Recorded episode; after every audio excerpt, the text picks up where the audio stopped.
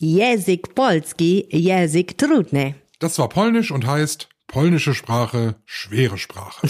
Aber ehrlich gesagt, mit Bubble fällt mir das Lernen so einer neuen Sprache eigentlich ziemlich leicht, oder Michael? Ja, sogar bei einer Sprache wie Polnisch. Da muss ich ja zugeben, ich finde es besonders gut, dass die Lektionen so kurz sind und in jeden Zeitplan passen. Ja, und ehrlich, gerade bei Polnisch hilft mir total, dass man die Aussprache so kontrollieren kann mit dieser Spracherkennungssoftware.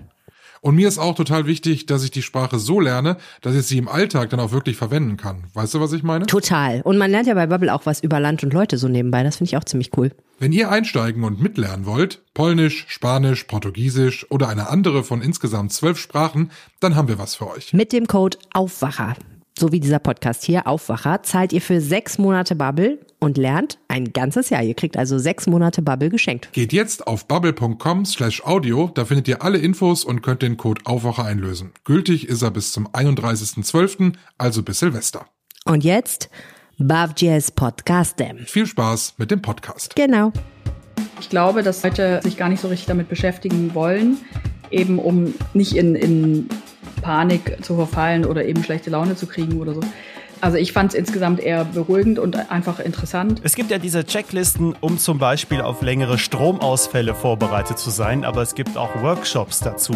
So kurze Seminare, wo erklärt wird, was ihr für den Notfall immer zu Hause haben solltet.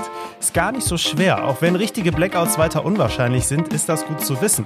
Unsere Reporterin war bei einem solchen Workshop dabei. Rheinische Post Aufwacher. News aus NRW und dem Rest der Welt. Mit Florian Pustlauk. Schön, dass ihr dabei seid. Im zweiten Thema stellen wir euch einen richtigen Debattenwettbewerb vor, und zwar für Schüler in NRW. Wie das genau funktioniert und wer da überhaupt wie gewinnen kann, das hört ihr später. Es gibt ja diese Checklisten vom Amt für Katastrophenschutz im Internet, also wie viel wir für längere Stromausfälle oder so zu Hause an Vorräte haben sollten. So richtige Blackouts über mehrere Tage, die sind ja sehr unwahrscheinlich. Trotzdem gibt es diese offiziellen Hinweise.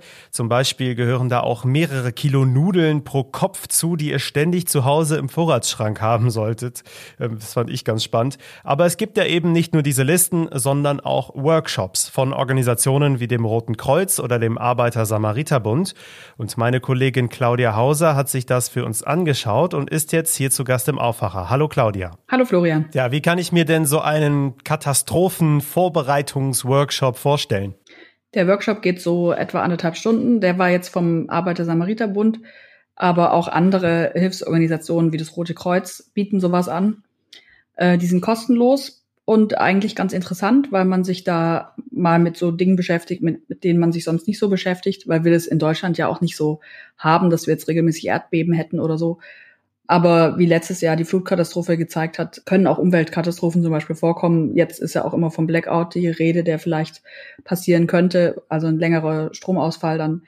Und darum ging es eben, da ging es eben um ganz praktische Dinge, wie was man alles im Haus ähm, haben sollte als Vorrat, um mal so 14 Tage am Stück auch ähm, zur Not ohne Strom, ohne Supermärkte, ohne ähm, Geld abheben zu können, klarzukommen, sollte es einen Stromausfall geben.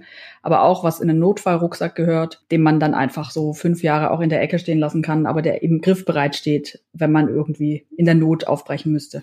Ja, da können wir gerne gleich nochmal genauer drüber sprechen. Ich habe mich jetzt erstmal gefragt, wenn man da so eineinhalb Stunden über den Ernstfall spricht und drüber nachdenkt, das sorgt ja auch für so ein beklemmendes Gefühl. Wie war das bei dir? Hat dich dieser Kurs eher beruhigt oder unruhiger gemacht? Ja, das ist eine gute Frage, weil ich glaube, dass es viele Leute ähm, sich gar nicht so richtig damit beschäftigen wollen, eben um nicht in, in Panik zu verfallen oder eben schlechte Laune zu kriegen oder so. Also ich fand es insgesamt eher beruhigend und einfach interessant. Auch weil man jetzt gesehen hat, es sind jetzt nicht, man muss jetzt nicht tausend besondere Sachen sich kaufen oder, oder bestellen oder anschaffen, äh, sondern es sind ja ganz einfache Dinge, die man einfach vorrätig haben kann oder man schafft sich mal ein Kurbelradio an. Geht es ja einfach darum, eine Kurbeltaschenlampe, dass man, äh, kann man ja vielleicht auch zum Camping dann mal brauchen oder so. Geht einfach darum, dass man sich unabhängig macht und das finde ich eigentlich ganz gut. Ich glaube, vor allem geht es ja auch um Lebensmittel. Da ist es ja wichtig, viele haltbare Dinge zu Hause zu haben, damit man für den Fall der Fälle dann auch erstmal versorgt ist, ne? Ja, genau. Und er hat halt auch geraten, das fand ich auch ganz gut, äh, jetzt nicht alle losrennen und äh, einkaufen gehen, weil dann haben wir wieder das Klopapierproblem, das es ähm, zu Anfang der Pandemie gab, sondern einfach jetzt so nach und nach äh, Sachen kaufen, die, die eingeweckt sind oder die eben länger haltbar sind und dann die neuen Sachen ähm, nach hinten schieben im Vorratsschrank und die anderen nach vorne und dann halt so nach und nach aufbrauchen, aber halt eben so immer ein bisschen Vorrat gleich nachkaufen. Also so nicht, nicht jetzt alles in allem. Dann kommen wir jetzt zu diesem Notfallrucksack, den hast du gerade eben ja schon angesprochen. Ähm, den sollen wir ja alle haben, aber ich bin mir sicher, fast niemand hat so etwas oder überhaupt drüber nachgedacht. Was hat es damit überhaupt auf sich? Das ist ein Notfallrucksack, den kann man so fertig bestellen. Man kann sich den auch selbst packen. Finanziell kommt es so fast aufs Gleiche raus, würde ich sagen. Und es ist ein bisschen weniger Arbeit, wenn man den bestellt.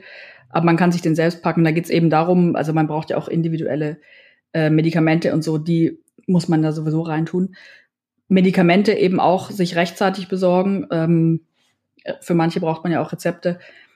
Sowas kommt rein, eine Rettungsdecke, Desinfektionsspray, Kompressen, Einweghandschuhe, aber auch so Sachen wie Klopapier, Zahnbürste, insgesamt noch weitere Hygieneartikel, was man so braucht, aber halt im Kleinen und auch äh, so, dass man den jetzt nicht ständig umpacken muss, sondern dass der eben auch ein paar Jahre einfach in der Ecke stehen kann und falls man irgendwie los muss, dass man ihn dann äh, schnappen kann und raus.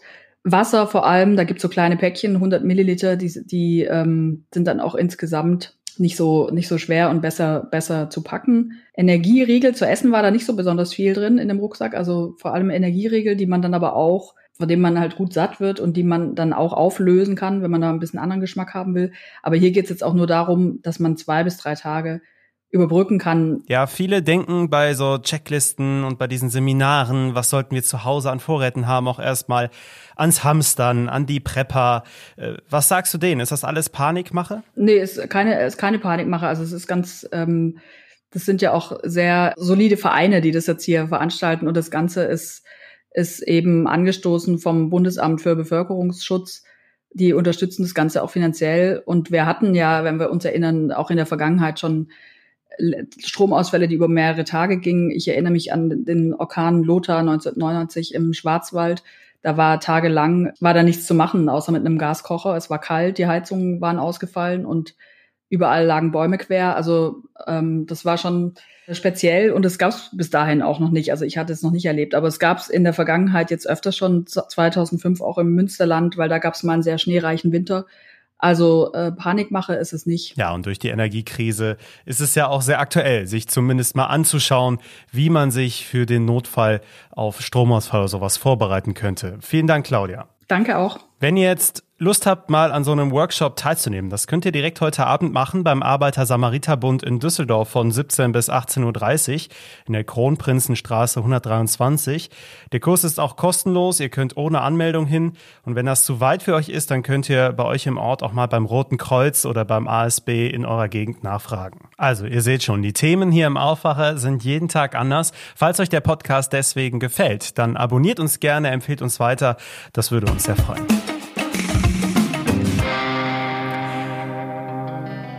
Zu unserem zweiten Thema. Wir leben ja in einer Demokratie und da darf man zum Glück unterschiedlicher Meinung sein. Für oder gegen ein Bauprojekt zum Beispiel. Wichtig ist dabei, dass wir untereinander auch Argumente austauschen und sachlich streiten. Es ist gar nicht so einfach, vor allem in Zeiten wie jetzt.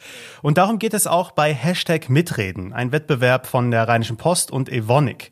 Mehrere Teams aus unterschiedlichen Schulen in NRW treten da in einem Debattenwettbewerb an und RP-Politikchef Martin Kessler sitzt in der Jury und ist ja jetzt hier zu Gast im Aufwacher. Martin, das klingt ja schon sehr anspruchsvoll. Man braucht politisches Interesse und muss das Ganze dann auch noch gut vermitteln können. Genau darum geht es. Es sind eigentlich, so wie man so will, politische Voraussetzungen.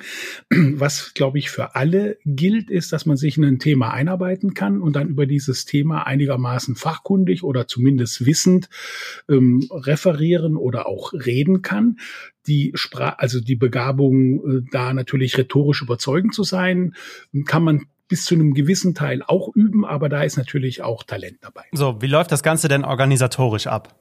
Ja, wir haben also eine große Ausschreibung gemacht, da haben sich auch viele Schulen beworben und wir haben jetzt acht Schulen ausgewählt in denen wir den Wettbewerb stattfinden lassen. Das ist dann ein Schulwettbewerb. Die Teams, das sind immer Teams mit zwei Leuten, also mit zwei Jugendlichen, die dann gegeneinander antreten. Auf der Schulebene sind es dann immer nur zwei Teams, die gegeneinander antreten.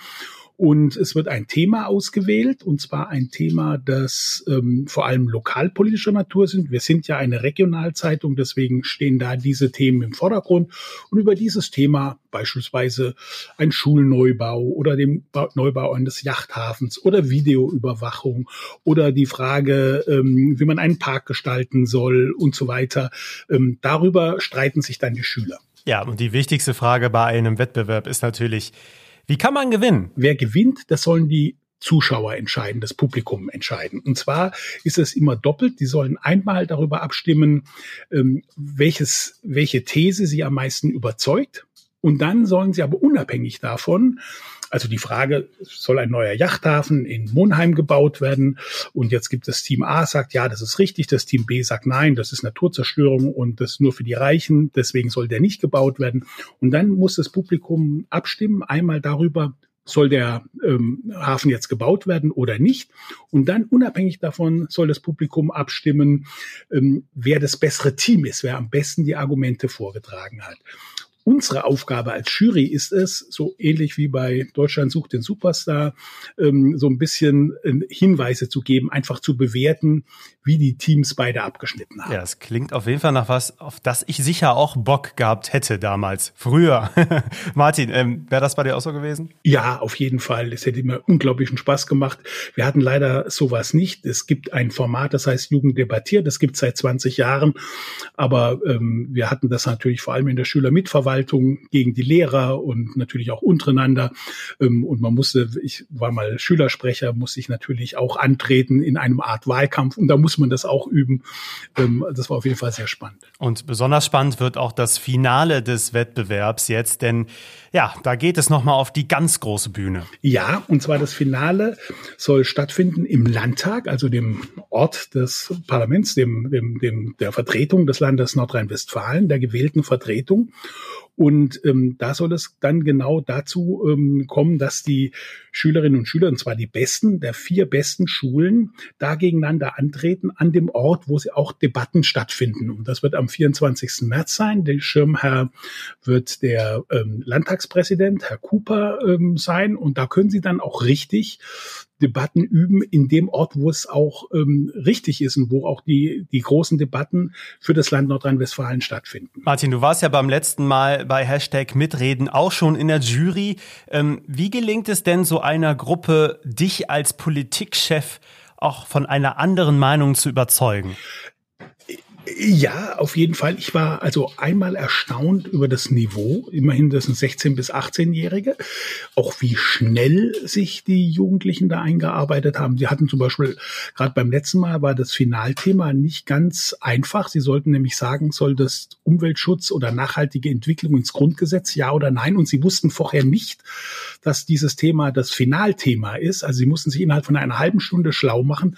Und ich war wirklich erstaunt, wie schnell das ging und wie toll die das gemacht haben. Und auch bei dem, ähm, bei der einen oder anderen kommunalpolitischen Entscheidung hatte ich mir mal so insgesamt gesagt, ich wäre jetzt dafür. Und da ist auch schon mal vorgekommen, dass mich dann die andere, die Gegenseite tatsächlich davon überzeugt hat, dass das Gegenteil richtig ist. Vielen Dank, Martin Kessler. Mehr Informationen zum Wettbewerb Hashtag Mitreden findet ihr auch im Internet. Den Link setze ich euch natürlich in die Show Notes. Im September geht's dann mit den ersten Wettbewerben los und das große Finale im Landtag ist dann im Frühjahr. Und die stärkste Diskussionsgruppe gewinnt übrigens für die Schule 5000 Euro Preisgeld. Und das wird heute auch noch wichtig. Die EU-Kommission stellt etwas vor, was für viele Innenstädte in NRW Folgen haben könnte, und zwar Vorschläge für neue Abgaswerte von Autos. Da geht es um Euro 7. Mit diesen Werten soll die Luft in Städten besser werden, weil da dann viele Fahrzeuge nicht mehr unterwegs sein dürfen irgendwann, weil sie diese Norm nicht einhalten können. Das gibt es schon jetzt zum Beispiel mit den Normen Euro 5 und Euro 6. Vor fast 35 Jahren wurde die damals 23 Jahre alte Claudia Otto in Lohmar im Rhein-Sieg-Kreis umgebracht und jahrzehntelang hatten die Ermittler keinen Erfolg bis Ende April dieses Jahr, als ein Tatverdächtiger dann doch noch festgenommen wurde. Der Mann saß schon lange wegen zwei anderer Morde im Gefängnis und heute beginnt am Bonner Landgericht der neue Prozess. In vielen Unternehmen, die zur Metall- und Elektroindustrie gehören, wird heute wieder gestreikt. Dazu aufgerufen hat die IG Metall. Auch die Tarifverhandlungen gehen weiter. Vom Streik sind heute neun Kommunen in NRW betroffen. Und zum Fußball wegen der WM in Katar wird auch viel darüber diskutiert, wie sich die Nationalspieler selbst verhalten. Welche das überhaupt sein werden, wird heute klar, denn Bundestrainer Hansi Flick stellt um 12 Uhr seinen offiziellen WM-Kader vor. Noch kurz zum Wetter. Heute geht's mit vielen Wolken los. Später kommt dann auch die Sonne mal durch. Dazu bleibt es trocken. Wir bekommen 8 bis 16 Grad. Ja, und an diesem Wetter wird sich auch in den nächsten Tagen nur wenig ändern. Das war der Aufwacher am letzten Tag vor der neuen Karnevalssession, den 10. November, Donnerstag. Ich wünsche euch jetzt erstmal einen ruhigen Tag. Macht's gut, bis bald. Ich bin Florian Pustlauk. Ciao. Mehr Nachrichten aus NRW gibt's jederzeit auf RP Online. rp-online.de